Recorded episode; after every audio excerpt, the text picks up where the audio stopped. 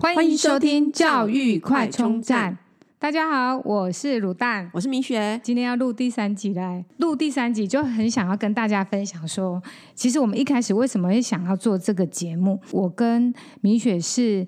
呃，就是因为小孩子念书而认识的一个妈妈，嗯、对。然后我们常常就是聚在一起，诶，看接小孩子下课啊，或是等小孩子上课的时间，我们就会提聊到这些教育的种种。嗯嗯、然后我们每次一聊就会欲罢不能。就是一群一群很吵的妈妈，妈妈，对，然后讲到小孩子的事情，就会一直很激动。嗯，然后后来就在米雪的那个呃提议下，我们就想说，那何不我们把这些聊的东西，我们就是由我们的那个台大妈妈米雪来帮我们整理，对，就系统化的整理，然后我们要就是给分享给大家。说，因为我自己本身大学是会计系，那有一些高中升大学的学生的家长就会问我会计系或者是企管啊，读财经到底有什么不一样啊？这样子，所以我觉得那也基于就是说，现在其实越呃整个学习历程，可能你必须要很清楚知道你的方向。但是如果你不是就是这个科系，就是说爸妈如果不是或者家人不是这个科系的人，其实你很难知道到底这个系在做什么。这样对、啊，就是对比方说商学院，就有人会问说，哎，到底气管、公管，呃，有，有什么差别？然后 财经到底有什么差别？这样子真的规划了三个系列，第一个就是教育方向的，因为教育考试，因为现在其实。教育制度一直在变迁，那我们呃想要了解的，那我们也做一个整理，那属于教育考试类。那另外呢，就是我们讨论到就是职业百工类，我们的节目也会开始可能访问一些不同系所毕业的一些校友啊，然后来谈谈说到底这个系是在做什么的，未来的方向啊可以做什么，让让呃可能。家长啊，或者是学生在选择自己人生路途上，会有一个更清楚的方向。那另外第三个系列就是生活时事，主要就是以这三个主轴来呃开始我们整个节目的规划。那我们今天呢、就来聊说最近有一部上映的那个。犯罪的纪录片叫做《买进名校：美国大学舞弊风暴》，内容讲的是二零一九年的轰动全美的大学入学的舞弊案为主主轴，嗯、然后从留学顾问的那 Sinner 如何帮富二代顺利的录取名校，然后开始谈起，开始看起。那我们今天就进入我们的主题喽。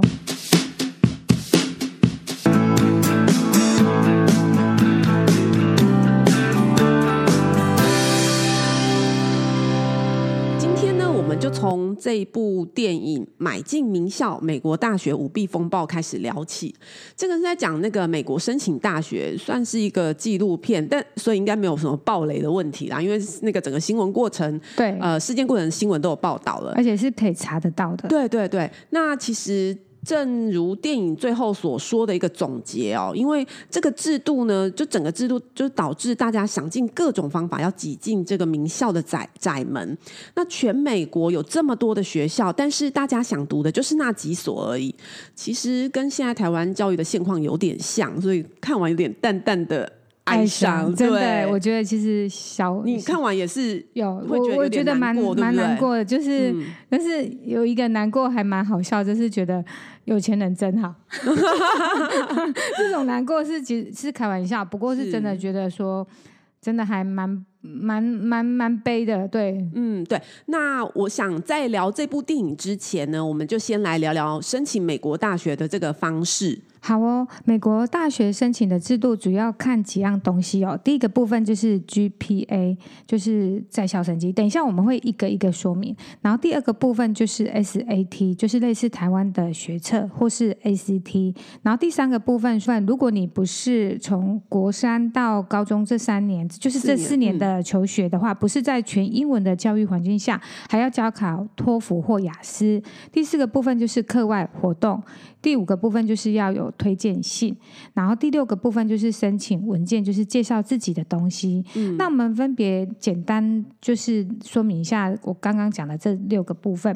第一个就是 GPA 在校成绩，从国中三年级到高中三年这四年的成绩分数从零分到四分，通常希望会从国中三年级到高三这四年成绩是呈现曲现就是往上、啊、往上的趋势，希望是这个人是有发展前景的大学才想要收他，对，而且是越来越好嘛，就是他有一直在很积极。嗯、那如果说本来就很好的同学呢，那当然是保持啊，对，对而且就是不要看到有往下，就是、往下就是每，就是越来越不好这样子。对，所以要申请到好学校，通常也要到三点八。分以上哇，嗯、其实几乎接近满分，好辛苦哦。对，然后第二个部分就是 SAT 或那个 ACT 这两个考试。那我们就是先来讲 SAT。SAT 主要的就是有考数学、英文文法、英文的阅读能力跟写作，然后有还有一个加分题，然后满分是一千六。然后它的配分跟题型哦，数学部分是八百分，然后它有选择跟计算。然后英文的文法就是有四百分，它的题型是选择；阅英文的阅读，它的配分是四百分，它的题型是选择题。然后最后一个就是写作，它的配分有二十四，它是额外的加分题，所以它合计总分就是一千六加二十四。那数学科目来讲，台湾的学生只要有数学。专有名词弄懂，应该都可以接近满分。比较难的就是在阅读，因为文章很长，可能会读不完。哦，就感觉跟现在那个素养题很像，就是题目又臭又长，然后看完一堆文字在作答这样，然后可能还搞不清楚题目要问什么。对对，嗯、然后再来就是刚刚还有讲到那个 ACT，然后 ACT 的评呃满分是三十六分，有数学、阅读。科学跟英文四科，每一科都是三十六取平均。写作可以选择要不要加考，然后分数会单独列出来。嗯，那因为值得注意的是，因为二零二零年疫情的关系哦，很多那个 SAT、ACT 的考场都关闭了。呃，所以加州大学呢，他就宣布说，可以不需要缴交 SAT 跟 ACT 的成绩，而且呢，呃，他未来的目标就会逐步取消。就是以 SAT 跟 ACT 为评估标准，因为呢，SAT 的主办方曾经在二零一五年的时候统计哦，分数最低的学生，那最低组的那那一组的学生呢，都是来自于年收入不到两万美金的家庭，而分数最高那一组的学生呢，则是来自年收入超过二十万的美金的家庭。那考试成绩的高低其实是跟家庭的年收入相关。我记得我之前看过一个报道哦，就是。台大的学生都是来自于哪里啊？就是台北的大安区。哦，所以 是真的是有这样的那个统计在分析。就是说，用考试成绩作为入学标准，也是一直为人所诟病。但是你想想看，如果没有用这种考试成绩，那是不是有钱人就不用读书啦？不是，至少他现在还愿意努力，不是吗？而且其实。也不能说就是一昧的认为说，就是他们有钱，他们就或者就比较多资源或者什么，因为他们也要努力他们也要付出，对，而且他们要愿意去，而且很多的，就是有钱人的家小孩子也不一定能读书，对对。对嗯、那其实如果说对于家境不富有的，那靠自己自学努力翻身达到好成绩的学生，如果连最后一个标准计算的机会都失去了，当然不可讳言，就是说。家境好的学生可以靠靠补习来提升考试成绩，但起码这些学生要花时间补习，要努力读书吧。对。如果没有这样的标准成绩，那连书都不用念了。然后，呃，对于呃可能靠自己很努力自学，然后天资聪颖、家境不好的学生，他至少还有翻身的机会。对啊，所以以前哦，常常就是会听到，就是 呃老一辈的讲说。呃，唯有读书才有机会可以让整个家庭翻身哦。嗯，所以我们再来讲，就是如果你是外国学生，就是你国三到高三这四年不是在全英文的环境下授课，就要加考托福或雅思。托福的满分是一百二十分，考英文的听说读写。四科各三十，雅思的满分则是九分。嗯，我以前有考过托福，那时候满分是七百分，但我考的很烂啊，没有 离很远这样，然后就放弃了这样。那雅思我知道好像是属于英国体系，像申请澳洲那个工作移民什么的，好像就要考雅思。再来，我们就来聊到课外活动部分，就像我们现在谈的多元。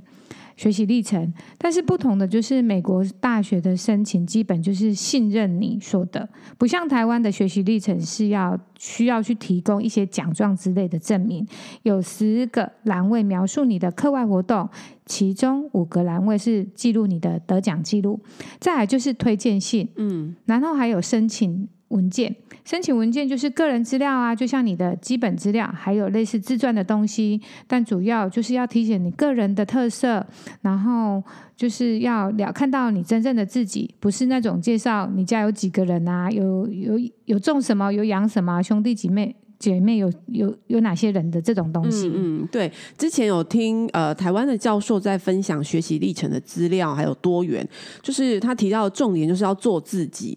可能是因为大学教授们看太多学生的申请资料五花八门、眼花缭缭乱哦，所以希望可以看到学生真实的样貌，可能就跟申请美国大学的那个文件是一样的意思。好，那我们等一下再讲回到今天的主题哦，要聊这部《买进名校：美国大学舞弊风暴》这个电影。好哦，这部电影是一部纪录片，其实不像一般的那个纪录片，对，其实还还蛮好看的。对，其实而且是会让你一直想要。知道他怎么追的过程，嗯，他找了和这个事件的主角还蛮相像的人来当演员，然后穿插部分的新闻情节，剧情中的对话都是真实监听录音的对话演出来的，然后蛮真的蛮推荐大家去看。故事内容是以二零一九年三月在美国爆发的升学顾问靠贿赂及伪造经历，为申请大学的学生申请到名校的故事。嗯，我以前就有听朋友在说，他小孩申请美国学校要找那种所谓的留学顾问。那这个留学顾问会告诉你说，哪个学校喜欢什么样的学生，所以你如果要申请上那个学校那个科系，那他就会告诉你说，顾问就会告诉你说，哦，一路上你需要有去比什么赛啊，去参加什么活动啊，参加什么夏令营啊，要有什么样的你下指导棋，对，要什么样的成绩，什么样的多元经历，才能考上你心目中的理想的学校。那我记得我朋友说，那个留学顾问的费用非常的高。那这个电影讲的就是这种升学顾问。那随着台湾开始要求多元学习历程，我觉得我在 FB 上有看到广告，已经出现这种升学顾问了。毕竟有需求就有供给。对啊，哎。那这个美国的案件是怎么被发现的呢？哦，其实很妙。其实刚开始其实跟个申请大学没有任何关系，也不是这里面。就是说，呃，一刚开始起头不是这样，一刚开始起头呢，是从调查一个炒股案开始的。嗯、那这个炒股案，美国叫金融诈骗，就是有一个在金融业工作的主管叫做啊、呃、Maureen Taubin，那他炒作两间上市公司的股票，就是哄抬股价之后，然后就开始倒货这样子，那被美国金管会给盯上，那美国金管会叫做 S E S E C，减掉呢就把这个呃 Maureen Taubin 把他约出来。那美国司法有一个叫做认罪协商制度，哈，就是他这个 Maureen Taubin 为了怕被关，就用协商的方式，就跟这个减掉呢，就说我告诉你们一桩更大桩的案件，然后你给我减刑的机会，这样人心啊，对，啊，对，但美国好像很习惯用这种方式。那他告诉美国 FBI 说呢，他透过升学顾问 Rick Singer。贿赂耶鲁足球队的总教练，然后让自己的女儿可以进入耶鲁就读，就是出卖自己女儿就对了。天啊，就是哎，真的觉得有，就是看的过程当中觉得真的。啊，所以秘密都不能跟别人讲。然后呢，美国 FBI 就循线追到这个耶鲁的总教练。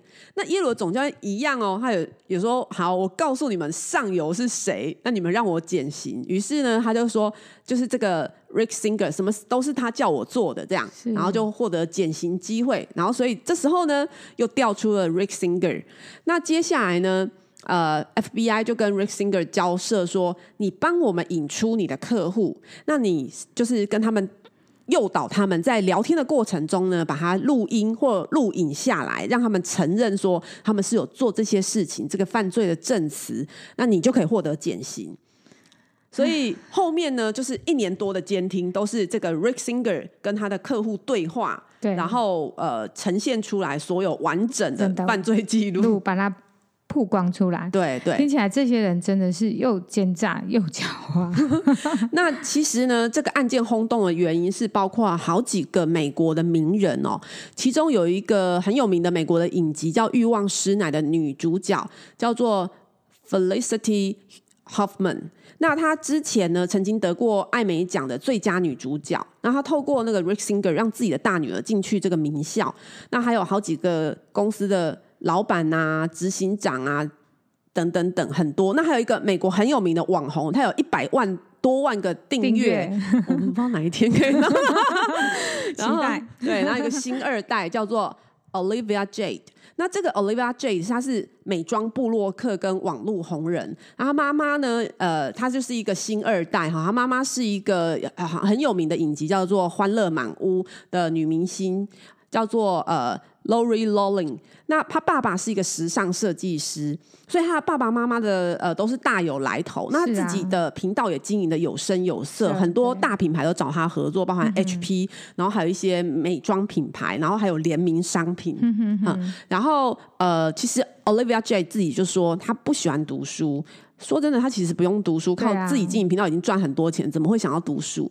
所以他说，呃，但是因为他的爸妈呢没有美国大学毕业，所以一直很希望自己的小孩可以就读名校。其实那个 Olivia Jade 的爸爸也很有趣哦，他是拿了他爸妈给他读书的钱去创业，但他骗他爸妈说他去读大学。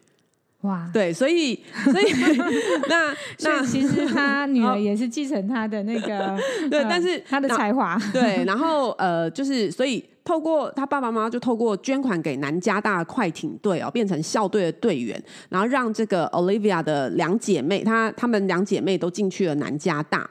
那刚刚说呢，就是欲望师奶女主角是。透过那个 Rick Singer，他花他找花了一点五万美金，然后找枪手去代考那个 ACT 的方式，所以这整个起诉起一共起诉了五十几个人哦，这个起诉的规模很大。大嗯、然后这起诉的人里面还包含了考 ACT 跟 SAT 的枪手，手还有监考人员。对啊，据说这个枪手也是。代考也是有诀窍的，哎，对，也不是说你真的，比方说一个考场那么多人，你就是贿赂这个监考老师，不是哦。是他那个 Rick Singer 跟家长说啊，你要想办法让你的小孩申请到。迟缓生的这个或者特殊障碍的这个资格，那因为你是特殊障碍的考生呢，那你就会被分配到特殊考场，所以呢，就可能就会有那个监考老师跟考生一对一的情况。对，那这时候监考老师就是我的人了。对，对，然后呢，等。考生考完之后，他交完卷，那老师再抽换已经写好正确答案的考卷，就得高分。哎，我觉得看这个好像感觉会不会有人模仿？但是，嗯，这真的是要花很大的金钱，人家才愿意去冒这个险哦。对，但是我觉得为了呃读名校，然后去。走这个法律漏洞或者什么铤而走险，真的是很不好。对，嗯，这些的弊案当中，其中有不少的学生根本都是不知情，真的是还蛮无辜的。家长担心小孩考不好，嗯、就找了新的来帮忙，找枪手或是监考老师作弊的方式。那小孩只会自己觉得说，哇，就看到那个那个公告的那一刹那，觉得自己考了很高分，很高兴。嗯，但是这个录音。的那个就是都有录录下来说小孩不知道啊，然后怎么样这样子。但是我在想，会不会也是家长想保护小孩？其实有哎、欸，应该。但是就是因为其实里面啊，就是他那个、嗯、呃欲望师奶奶女主角啊，她、嗯、其实呃。老大送进去以后，他想把老幺也送进去，去。然后他就一直在跟 Rick Singer 就是讨论说，可是这样子小女儿啊，他觉得他小女儿很聪明，一定会一直问为什么要去那个考场啊？对，为什么要飞到那么远的那个特殊考？而且他会怀疑说这个整件事情很奇怪，因为毕竟大女儿可能会觉得说，哎，很开心，嗯，他没有想到这么多，对，所以后来小女儿就没有用这个方式，但是整件事情也已经曝光了，对。所以简单的来说呢，这个 Rick Singer 他透过几个手法把学生送进名校。第一个就是收买名校教练，伪造成校队的队员。那因为美国是很重视那个体育发展的，所以基本上学校这个这些体育教练呢，他只要说谁有潜力，那就可以以这个名额来进来学校。这样。那第二个方法就是捐款到名校的冷门校队。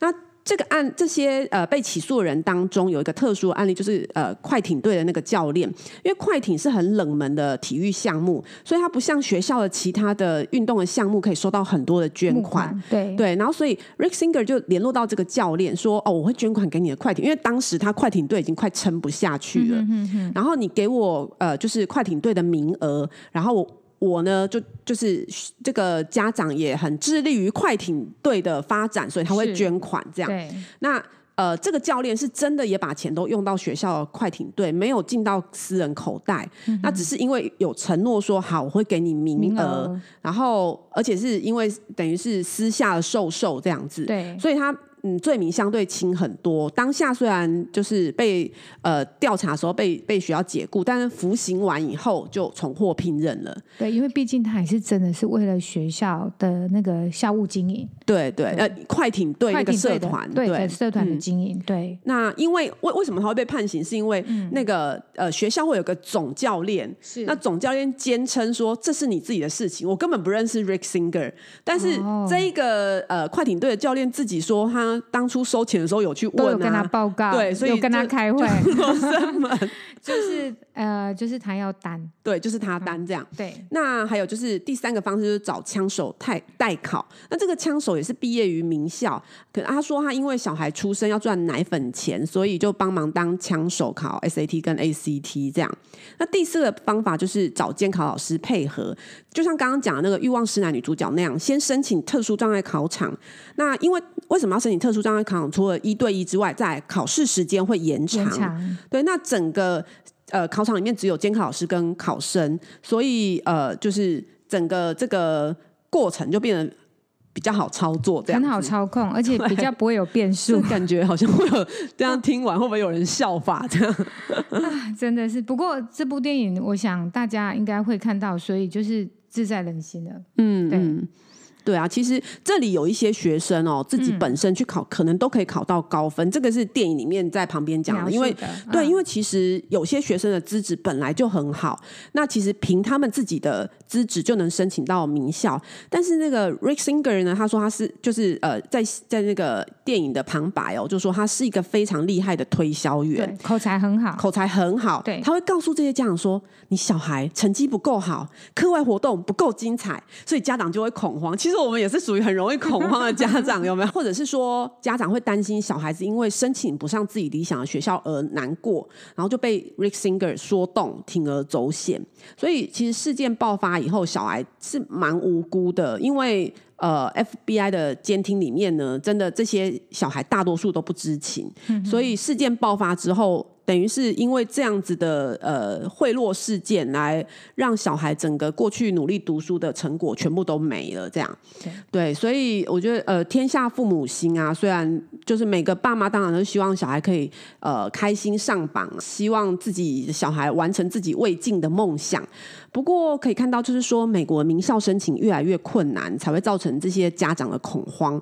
当然，这些行为本身就不对。不过呢，其实美国的大学本来就存在捐款，或者是比方说总统的小孩可以用这种特殊管道入学。里面有一个很有趣的案例，就是其实呢，Rick Singer 主要的客户都不是这这些人，他主要客户是中国的富豪。对。对，因为他收的钱呢是比。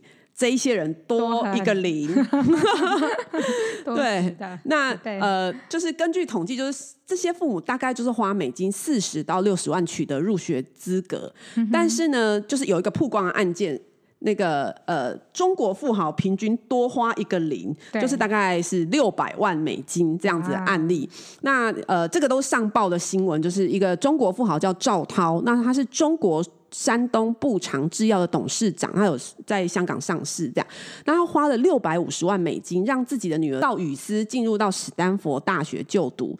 那随着案情曝光，才知道原来别人只要花六十万就可以进，他们花了六百五十万，所以这个赵雨思的妈妈就跳出来说：“我们是受害者，我们被骗了，别人都是……哎、欸，其实如果他没有跳出来，会不会？”就但但是因为好像是已经有查到啊，出来了。对，对那那当时就是本来那个美国报道都是用英文名字，但是因为就是呃中国那边可能就去查到底是谁这样子。对，对，那其实他们后来才知道，原来你直接捐六百五十万美金给 Stanford，你就可以正大光明换取入学资格。也不会那对，那不对啊，他女儿被取消那个资格了，这样啊。看完这些手法，深深的感觉到，我觉得这一群金字塔顶端的人，导致高富社会所营造出来的社会问题。嗯，第二个部分就是体制的漏洞。我觉得在那个有心人的操控下，导致这些富人愿意不择手段的达到目的。嗯，然后第三个，就像我们第一集谈的，大家人人想进 Sky，人人想读台青交，在声那个教育声望中的迷失。最后一点，当然就是一切都是贪念惹的祸，人性对那个人人性的弱点，然后就是才让那个那个 Rick Sinner 有办法，就是攻破这些人。嗯，哎，这样子聊一聊，我觉得。刚刚你提到南美国南加大是不是也要取消减送 SAT 或是 ACT 了？这样子会不会让整个评估的标准更难了呢？我觉得是哎，就像刚刚讲的啊，其实至少这些富豪小孩，呃，除了当然少数这一些啊，用巨额捐款以外啊，那其实可能大部分都还是需要读书。那没有这些标准的考试成绩，可能更难评估。你光是看这些多元，嗯，呃。就是大家就在比多元，那当然就是说 SAT 的作弊的新闻其实不时有传出来哦。那个作弊的手法，哎、欸，我们怎么感觉好像 对？但是就是在揭露那些对，因为就是我也是因为我们做这一集，然后去开始看一些资料，才发现哇，怎么这么多样化这样子？那个呃，这个也是中国的案例哈，就是说他利用时差作弊，他怎么作弊？就是二零一四年十月的时候爆发一件很有名的作弊案件。这个泰呃，就是考官呢，监考老师呢，抓到泰国的考场有一个中国籍的学生，他用 iPhone 抄答案。这个 iPhone 的答案是怎么来的呢？它是有由那个澳洲的考场传过来的。那他怎么做？因为泰国呃，就是澳洲早泰国三个小时的时差，时差，所以呢，这个呃，去澳洲考试的学生就把这个可能题目好就对传到中国老师先作答，作答完之后再传传去泰国抄写。哇，就是这很有名的、呃、无那个无远佛界，对，就是跨国际的作弊。哇，这种各种入学的方式，好像真的很难做到公平哦。就像学科以外的素养，像校队的队长啊、社团干部啊、嗯嗯嗯、学会会长啊、企业实习比赛得奖等等，其实根本无法量化哎。对啊，对啊。然后台湾未来的入学趋势，也要慢慢的向美国入学的方式看齐哎。对，其实我后来发现，世界各国都一样。你看韩国的电、嗯、电视剧啊，嗯、就是里面也是，比方说，可能就是他。就会演说什么？之前看一个宋承宪的影集，可能很少人看了哈。就是是你的偶像。然后呢，就是他就是演说呢，就是他呃，从宋承宪以前高中都是第一第一名，后来呢，他的第二名的爸爸呢，就去威胁宋承宪说：呃，你如果不考第二名，我就让你妈妈的电脑把它收回来。这样，哇，用这样子对学校小孩对，对，然后还有就是什么？